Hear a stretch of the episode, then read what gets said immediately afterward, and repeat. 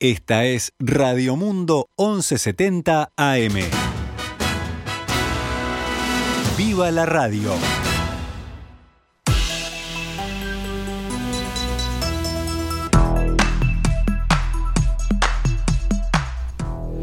12 horas 16 minutos, damos comienzo a una nueva edición de Noticias al Mediodía en este martes 15 de febrero del año 2022 con un cielo totalmente despejado. Recibimos también a Agustina Robeta. ¿Cómo estás, Agus? Buen mediodía, Gaby, para ti, para toda la audiencia. Ya lo adelantaste, cielo despejado. Me gusta, me gusta adelantarme. Claro, salió el sol. Como dice Rosario Castellanos, el índice para secado de ropa es muy bueno. Es increíble, perfecto. Está muy bueno. Hay que ponerse al día. Ahora sí, vamos con las noticias. La ministra de Economía, Azucena Arbeleche, realizó una presentación de la situación y perspectivas macroeconómicas de Uruguay. El efecto de la pandemia del COVID-19 y las señales de recuperación fueron los puntos claves en la presentación que realizó la ministra esta mañana ante la prensa. Arbeleche destacó que el país ya alcanzó los niveles económicos pre-pandemia y que para fin de año estiman superarlos.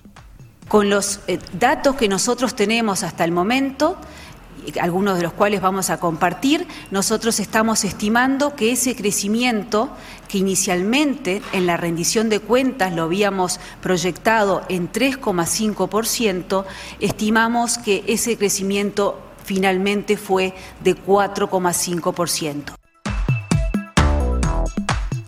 La ministra también destacó que las distintas variaciones a lo largo del 2021 se debieron, entre otras cosas, al cierre de fronteras que impedían el ingreso del turismo y al cambio de estrategia que hubo que realizar para adquirir las vacunas contra el COVID-19. Finalmente se da la forma esperada en la actividad económica que habíamos dicho hace eh, aproximadamente dos años. Luego de la caída, la recuperación demoró un poco más en llegar, tuvimos eh, alguna ola eh, adicional o tuvimos casos eh, o intensificación del COVID en algunas circunstancias, como lo tuvo el mundo entero, por supuesto, pero hoy estamos en, en condiciones de decir que no solamente se llegó al nivel de prepandemia en términos de actividad y estimamos que estamos superando los niveles prepandemia sobre fin de año.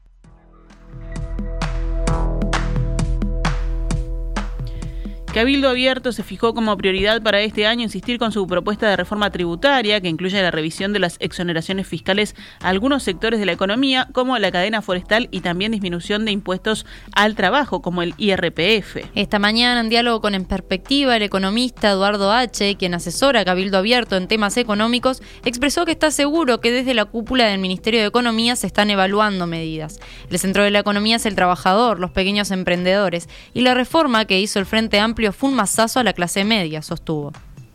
Pero nos pasamos de roja. Entonces hoy, ¿y qué era lo único cautivo que tenías? La gente. Y cuando tú mirás, o sea, el Uruguay aumentó eh, una presión, el gasto público casi 10 puntos del producto. Uruguay aumentó la presión fiscal entre 6 y 7 puntos del producto. Y el IRPF representan casi 2 mil millones de dólares al año que se le pone a el que emprende o el que trabaja.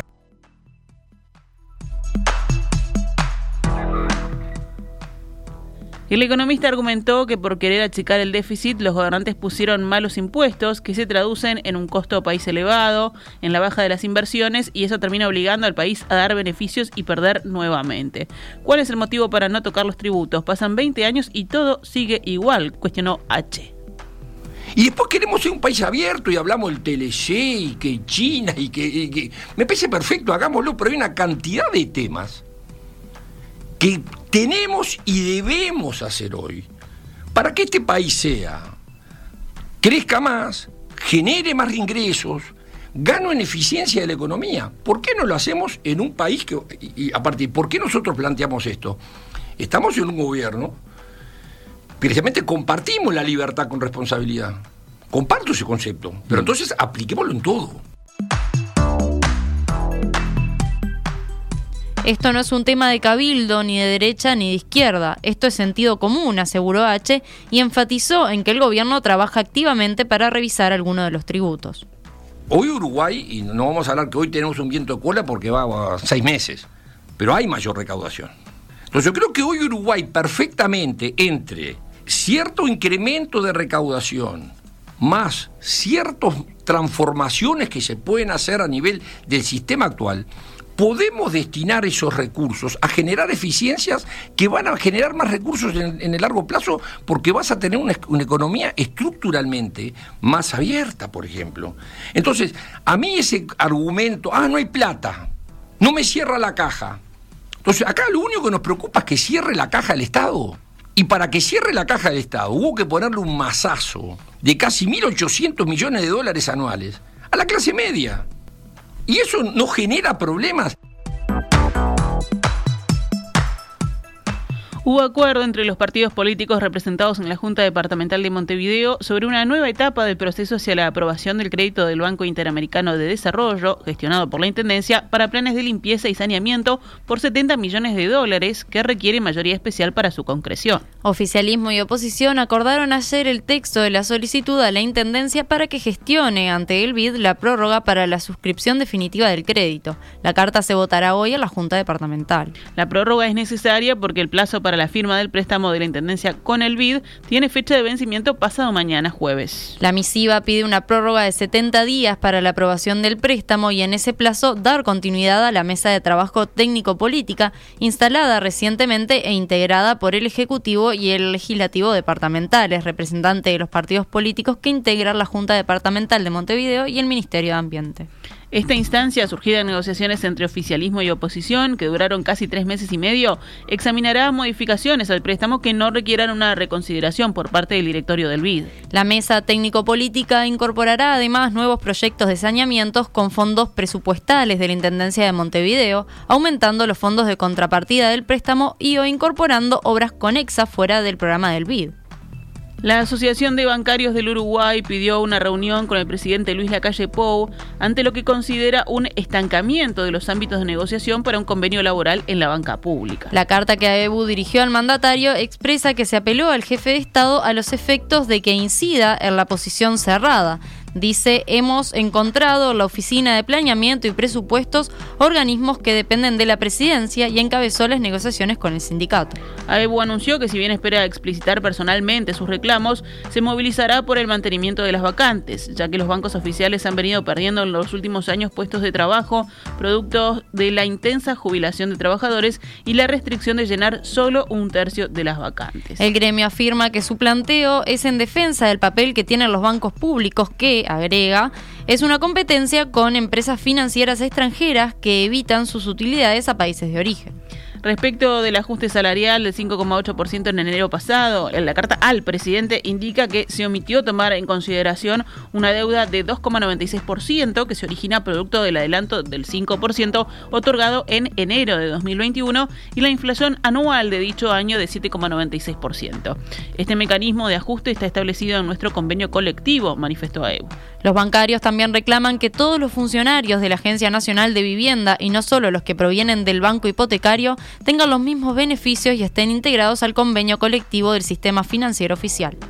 La Asociación de Bancarios realizó ayer otra etapa de la serie de paros y movilizaciones definida por su Consejo del Sector Financiero y aseguró en un comunicado que tomará medidas de mayor impacto porque se cumplió un mes sin ámbito de negociación. Se estima que mañana, según la diaria, haya un nuevo paro a partir de las 22 horas en la compensadora de valores. A esto se suma la denominada Marcha de la Resistencia, cuya fecha de partida hacia Punta del Este está fijada para el viernes 25 de febrero, justo antes de los feriados de carnaval del lunes 28 y el martes 1 de marzo. En diálogo con Telemundo, Lorena Lavecchia, presidenta del Consejo del Sector Financiero Oficial de AEBU, dijo que está previsto realizar paro de 72 horas y añadió, podríamos llegar a dejar sin sistema financiero Uruguay por más de 10 días. Rodrigo Arim, rector de la Universidad de la República, se reunió ayer con el presidente Luis Lacalle Pou para avanzar en analizar las distintas alternativas y posibilidades que al país lo conduzca a tener un nuevo hospital de clínicas, según dijo el titular de la Universidad de la República en rueda de prensa. Sobre la idea de un cambio de ubicación para el clínicas, Arim comentó que puede ser un edificio nuevo, puede ser una reestructura del actual edificio que es patrimonialmente valioso y muy simbólico para el país. 12 y 26. Vamos con noticias de la emergencia sanitaria. Ayer fallecieron 22 personas con coronavirus en Uruguay. La cantidad de pacientes con COVID-19 en CTI disminuyó a 167, 11 menos que en el día anterior. Ayer fueron detectados 5.073 contagios nuevos en 13.411 análisis. La tasa de positividad fue del 37,83%. El vacunatorio móvil de la Comisión Honoraria para la Lucha Antituberculosa y Enfermedades Prevalentes recorre distintos puntos de Montevideo desde ayer y hasta el próximo viernes 18 de febrero. Las vacunas que se suministrará este móvil son las del esquema regular y la anti-COVID para mayores de 12 años, informó el Ministerio de Salud Pública. El horario que ese vacunatorio va a estar disponible en cada uno de los días hábiles de esta semana transcurre desde las 9 y media hasta las 15.30 horas. 12 y 27. Vamos con más temas del panorama nacional. El presidente de la Administración de los Servicios de Salud del Estado, ACE, Leonardo Cipriani, indicó este lunes en rueda de prensa que si no se logra completar los cargos de psiquiatría por la vía del concurso, harán contrataciones directas. El jerarca afirmó que se consiguieron los fondos necesarios para poder contratar a los profesionales, pero que no se han anotado mucha gente a los concursos. En esa línea indicó, no podemos hacer que los pacientes sigan esperando por temas de concursos o trámites administrativos que obstaculizan. Asimismo, destacó que la lista de pacientes en psiquiatría disminuyó considerablemente, más del 50%. Al mismo tiempo, dijo que el prestador estatal tiene un debe en la atención a nivel de las policlínicas. Las declaraciones fueron en el marco de la inauguración de la Casa Pando, que se trata de una residencia con apoyo enmarcada en los procesos de desinstitucionalización, clave en la implementación de la Ley de Salud Mental 19.529 es lo que dice el comunicado divulgado este lunes. Cipriani aseguró que es un cambio de paradigma en la atención de la salud mental. El paciente con patología mental moderada o severa va a vivir en sociedad en una comunidad, añadió. La Suprema Corte de Justicia le envió ayer un pedido de informes a la jueza de la ciudad de Pando, Ada Siré, especializada en violencia de género, debido a un video que ella publicó en TikTok y se hizo viral durante el fin de semana. El video del cual informó este domingo el diario El País, Siré habla de estereotipos machistas que se observan en rueda de hombres. La magistrada mencionó una serie de títulos que según ella son comentados en estos espacios de encuentro.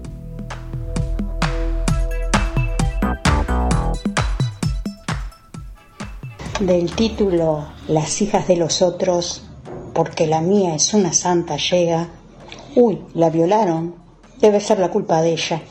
Pero existen otros títulos también, como por ejemplo, esa mina está histérica, debe estar menstruando. O, qué mal cogida está esa mina, por Dios. O, ¿qué se le va a hacer? Es varón. Bueno, lo único que espero es que algún día se terminen con los estereotipos machistas y se dejen de elaborar construcciones teóricas a partir de cimientos patriarcales.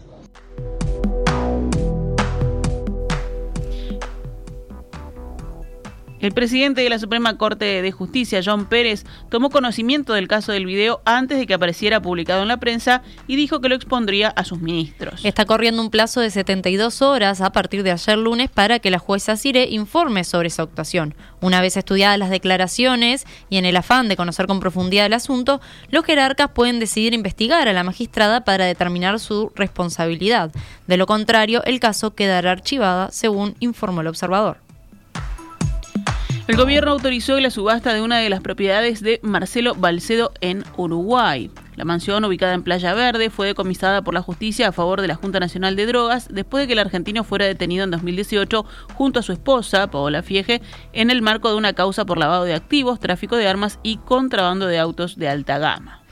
En un decreto firmado por el prosecretario de Presidencia, Rodrigo Ferrés, el gobierno autorizó a la venta mediante un proceso de subasta pública. El procedimiento de remate de la casa se realizará por intermedio de la Asociación Nacional de Rematadores, Tasadores y Corredores Inmobiliarios.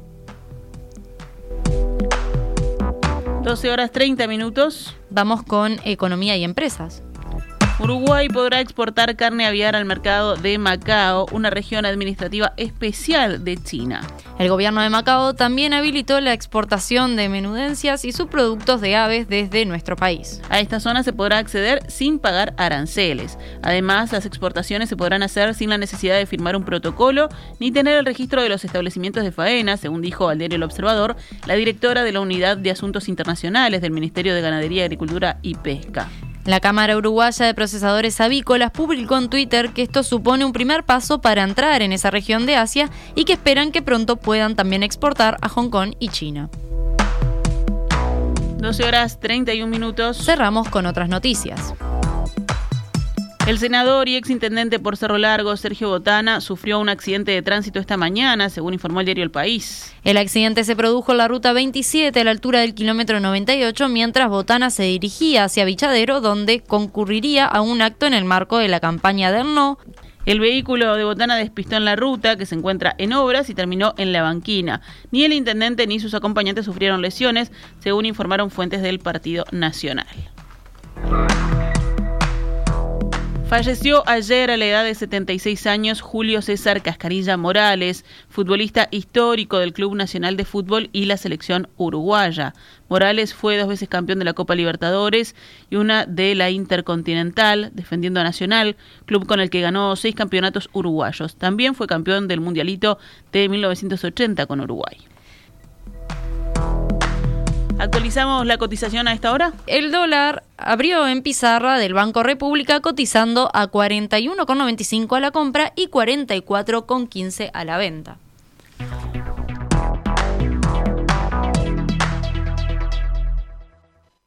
Esta es Radio Mundo, 1170 AM. ¡Viva la radio!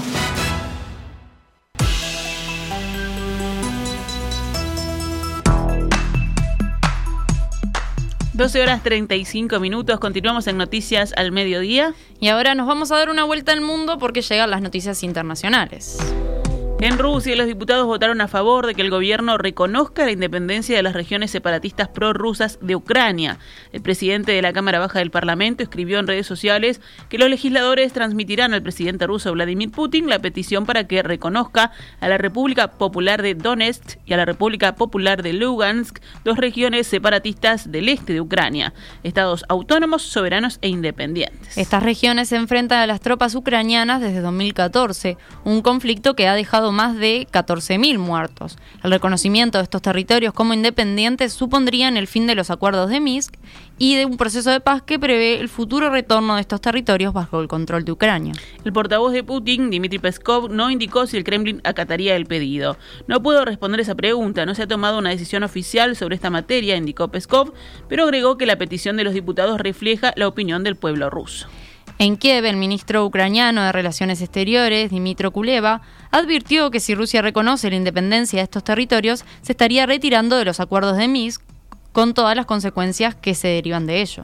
También desde Rusia, el Kremlin confirmó el inicio de la retirada de sus tropas desplegadas en la frontera con Ucrania, subrayando que es algo normal y denunciando de nuevo la histeria occidental ante una supuesta invasión del país vecino. Siempre dijimos que después de las maniobras las tropas volverían a los cuarteles de origen y eso es lo que está ocurriendo ahora. Es un proceso habitual, dijo a la prensa el portavoz de la presidencia rusa, Dmitry Peskov. El funcionario indicó que en el futuro Moscú va a organizar más ejercicios en toda Rusia y reivindicó el derecho del país a llevar a cabo maniobras en su territorio. En un momento en que los países occidentales liderados por Estados Unidos afirman que Rusia prepara una invasión a Ucrania, Peskov denunció una campaña absolutamente sin precedentes orientada a provocar tensiones. Este tipo de historia no tiene ninguna base, afirmó el portavoz. Y nos vamos a Canadá, donde cuatro tripulantes fallecieron y otros 15 están desaparecidos tras el naufragio de un pesquero gallego ocurrido durante la madrugada, según indicó el Ministerio Español de Transporte. La embarcación que tenía como base el puerto de Marina, la región de Galicia, al noreste de España, llevaba a 22 marinos a bordo, 12 de ellos con nacionalidad española. De momento solo han rescatado tres, precisó el ministro, que agregó que continúan las labores de búsqueda del resto de los tripulantes. 12 horas 38 minutos. Nos vamos con deportes. Wanderers y Danubio ganaron anoche en los últimos dos partidos de la segunda fecha del torneo de apertura que lideran Liverpool, Danubio y Fénix con puntaje perfecto. De esta manera, Wander se impuso ante Cerro Largo 1 a 0 y Danubio se impuso ante Deportivo Maldonado 2 a 1. Montevideo City Torque se juega esta noche el pasaje a la segunda fase de las tres previas, a la de grupos de la Copa Libertadores de América. Hoy entonces es a las 21 y 30 horas en la ciudad de Guayaquil que se enfrentan Barcelona de Ecuador y Montevideo City Torque. Goes ganó anoche por la decimonovena fecha de la fase regular y sigue primero en la tabla de posiciones de la Liga de Básquetbol. Los resultados de ayer, bueno, Defensor Sporting venció a Hebraica y Maccabi 87-75, Goes también hizo lo propio con Capitol 101-67, Biguá venció a Olimpia 92-85, Nacional cayó ante Malvin 80-81 y Trubil venció al igual mundial 102 a 93. Y para hoy siguen los partidos porque Peñarol se va a enfrentar a Urupana a las 21 y 15 horas en el Palacio Peñarol y Aguada a Urunday Universitario a las 21 y 15 también en la cancha de Aguada.